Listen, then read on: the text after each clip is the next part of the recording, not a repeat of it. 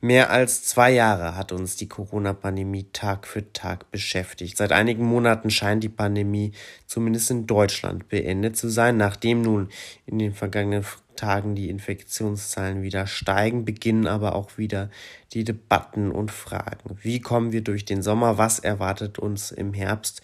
Wie steht es um die Impfpflicht? Fragen, die ich jetzt mit Andrew Ullmann bespreche, von der FDP, Sprecher seiner Fraktion für Gesundheitspolitik. Guten Tag, Herr Ullmann. Wunderschönen guten Tag. Herr Ullmann, bleibt Corona eine Gefahr? Ich denke, jede Infektionskrankheit kann eine Gefahr darstellen. Corona oder sagen wir mal so vielmehr die Pandemie ist ja noch nicht vorbei. Das heißt, äh, jede Feierlichkeit, die äh, zelebriert wird und sagt, äh, die Pandemie ist vorbei, ist meines Erachtens leichtsinnig. Und wir haben jetzt gerade aktuell die Expertengutachten zurückerhalten. Und jetzt gilt es, politisch zu handeln, damit wir gut durch diesen Herbst und auch kommenden Winter kommen und wunderbar Weihnachten, Neujahr mit unseren Lieben feiern können. Mehr Ullmann, jetzt haben Sie gerade dieses Gutachten erwähnt, ähm, auf das Sie ja gerade als FDP sehr gedrungen haben. Welche Schlüsse ziehen Sie denn aus diesem Gutachten?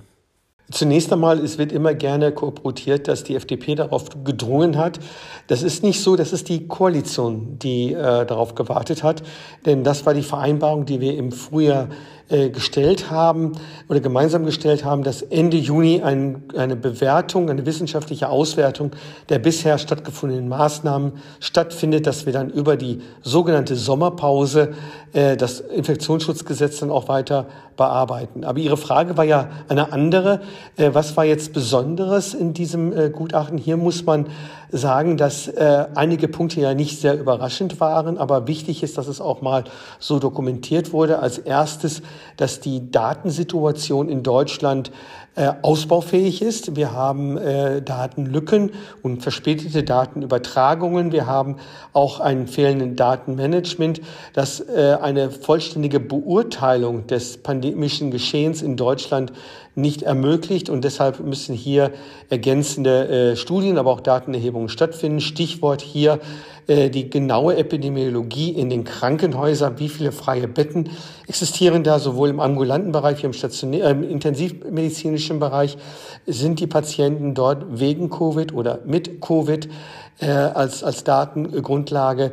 Äh, noch weiter geht's natürlich auch, äh, nicht nur bei den Daten, äh, Masken helfen, das ist keine Frage, aber wo werden wir die Masken einsetzen, wo macht es am meisten Sinn? Äh, und natürlich auch die Pandemieüberwachung, Stichwort hier auch Surveillance der Abwässer, wo man rechtzeitig auch sehen kann, welche Wellen und möglicherweise sogar welche Varianten in Deutschland dominierend sind. Und zusätzlich, unabhängig jetzt vom Gutachten, wurde vom Bundesministerium für äh, äh, Bildung und Forschung, also von der Ministerin Stark-Zimmermann, äh, jetzt der Sprecher, Klassiker, Stark-Watzinger, ähm, ein, äh, eine Studie jetzt in Auftrag gegeben, die die äh, Immunisierung der bundesdeutschen Bevölkerung aufweist. Das heißt, wie sind die Antikörper gegen Covid-19 äh, oder SARS-CoV-2 vielmehr in äh, Deutschland, repräsentative äh, Studie soll es dann sein, dann können wir noch mehr sagen, wo wir da nicht stehen mit den Infektionen und den Impfungen. Aber wie kann das denn sein, dass wir nach mehr als zwei Jahren Pandemie in Deutschland und auf der Welt immer noch solche Mängel bei den Daten haben? Wir haben insgesamt äh, Strukturmängel im äh, Digitalisierung im Gesundheitswesen. Wir versuchen, also ich sage mal wir, aber da war ich ja noch auf der anderen Seite, da war ich in dem Krankenhaus noch am Arbeiten, seit über 20 Jahren die Digitalisierung im Gesundheitswesen voranzubringen, auch die Digitalisierung im öffentlichen Gesundheitsdienst voranzubringen. Und die Fortschritte waren relativ übersichtlich. Der Mangel der Digitalisierung äh, zeigte äh, ganz klar das, äh, die Pandemie auf. Und äh, jetzt ist die Motivation besonders hoch, endlich dieses Problem auch praktisch, realpolitisch auch anzugehen und nicht mehr in den Sonntagsreden, sondern wirklich umzusetzen. Und äh, hier sind dicke Bretter noch zu bohren, damit wir endlich auch ein Gesundheits-, digitales Gesundheitssystem haben, also ein Thema Digitalisierung, das auch den äh, Beiwerk 21. Jahrhundert oder Beiwort 21. Jahrhundert verdient. Denn äh, das war es sicherlich nicht. Wir haben ja zum Teil noch gearbeitet wie in den 70er Jahren mit Faxen. Herr Ullmann, wir blicken jetzt alle gespannt auf den anstehenden Winter, auf den anstehenden Herbst und ich glaube, keiner wünscht sich, dass dieser Herbst, dieser Winter ähnlich werden oder genauso werden, wie das im Jahr 2021 oder auch im Jahr 2020 war. Nun bereiten sich alle vor, auch gerade die Politik. Wir haben den Sieben-Punkte-Plan von Gesundheitsminister Karl Lauterbach angesprochen. Ähm, nun werden verschiedene neue Maßnahmen ergriffen, beispielsweise, dass jetzt Tests, Corona-Tests doch wieder kosten 3 Euro für den Normalbürger und für die Normalbürgerin. Ist das denn nicht gerade jetzt der falsche Schritt, weil man so eine geringere Datenmenge hat? Also wir müssen bei den Testverfahren äh, das ein bisschen abschichten, was da stattfindet. Es ist nicht so, dass jeder drei Euro bezahlen muss, sondern eigentlich war der Gedanke dahinter, dass es eine gemeinsame Bund-Länder-Kostenteilung gibt, denn wir können uns auf die Dauer, gerade bei den Defiziten, die wir haben, eine Milliarde Euro äh, Investitionen in den Tests eigentlich nicht mehr leisten. Die Testen müssen zielgerichteter sein, das heißt, es muss dort getestet werden, wo es auch wirklich zwingend notwendig ist und nicht aus Neugier stattfinden. Äh, deshalb äh, bleibt es ja auch bei der kostenlosen Testung von pflegenden Angehörigen oder von äh, Haus, Menschen im gleichen Haushalt leben, wenn jemand bereits mit Covid-19 äh, erkrankt ist, noch Besucher in, in, Pflegeheimen, damit wir auch die besonders vulnerablen, die besonders verletzlich, verletzlichen Menschen auch schützen können. Die drei Euro werden äh, erhoben, äh, wenn man selbst sich nicht testen will oder kann, denn die Tests, die, die man jetzt käuflich erwerben kann, sind ja weit unter drei Euro. Die kosten ja zum Teil 1,50 Euro oder gar noch niedriger.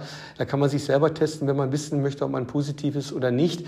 Es bedarf nicht immer eine Bestätigung äh, durch einen Test. Es reicht in meinen Augen medizinisch völlig aus, wenn man einen positiven Schnelltest hat und auch die entsprechenden Symptome. Wenn man krank ist, sollte man zu Hause bleiben, unabhängig, ob es jetzt Covid-19 ist oder nicht. Äh, wir müssen ein bisschen neu denken, wie wir mit diesen Testungen umgehen und zielgerichteter vorgehen. Und äh, ich persönlich würde sogar noch mal diskutieren, wie weit immer eine PCR-Untersuchung notwendig ist, weil diese Kosten sind natürlich immer noch immens. Herr Ullmann, dann noch äh, zum Schluss. Es gibt ja viele Fragen, die derzeit viele Bürgerinnen und Bürger beschäftigen, gerade jetzt mit Blick auf den Herbst und auf den Winter. Beispielsweise wird die Maskenpflicht wiederkommen. Wird es nötig sein, möglicherweise geimpft zu sein, damit man in Restaurants oder in Cafés eintreten kann? Oder auch die Frage, ob es möglicherweise wieder zu Schulschließungen kommt. Können Sie uns da schon aufklären? Gibt es da schon Pläne? Also wir haben tatsächlich noch keine Pläne. Wir sind bereits in Gesprächen äh, in der Koalition, nicht nur auf ministerialen Ebene, sondern auf, auf gesundheitspolitischer Ebene sind wir im Austausch auch mit dem BMG. Da möchte ich die Ergebnisse sicherlich noch nicht vorweggreifen, weil da sind wir noch nicht final äh, fertig.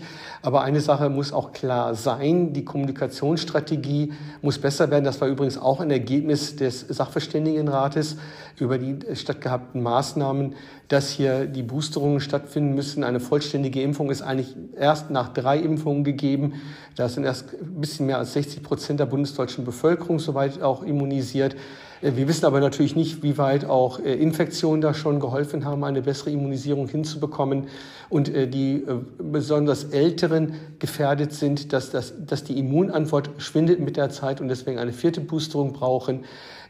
auch gleichzeitig da klar zu machen, dass wir eine stärkere Grippewelle erwarten, zum ersten Mal nach über zwei Jahren. und darauf müssen wir uns vorbereiten durch entsprechende Impfkampagne Kampagnen, nicht eine Kampagne selbst, sondern Mehrzahl. Und auch die niederschwellige Angebote der Impfungen äh, müssen jetzt äh, angegangen werden, damit wir wirklich gut durch diesen Herbst und Winter kommen, ohne dass die Überlastung in den Krankenhäusern entstehen, ohne, ohne dass wir äh, Sorge haben, dass wir nicht Weihnachten mit unseren Freunden und Familien feiern können. Denn das ist jetzt eine gesellschaftliche Aufgabe. Jeder weiß, wie die Pandemie funktioniert und auch jeder weiß, wie das Virus agiert und jeder kann sich selbst schützen. Und äh, diese Maßnahmen äh, wäre gut, wenn wir das auch gesellschaftlich begreifen und dann auch hier zusammen äh, hier endlich so peu à peu aus der pandemischen Geschehen in ein endemisches Geschehen hineinkommen, weil wir sind wahrscheinlich am Ende der Pandemie, ob das jetzt im Laufe der nächsten Monate oder vielleicht noch ein Jahr dauern wird, ist müßig zu diskutieren, aber genau in dieser Phase sind wir jetzt.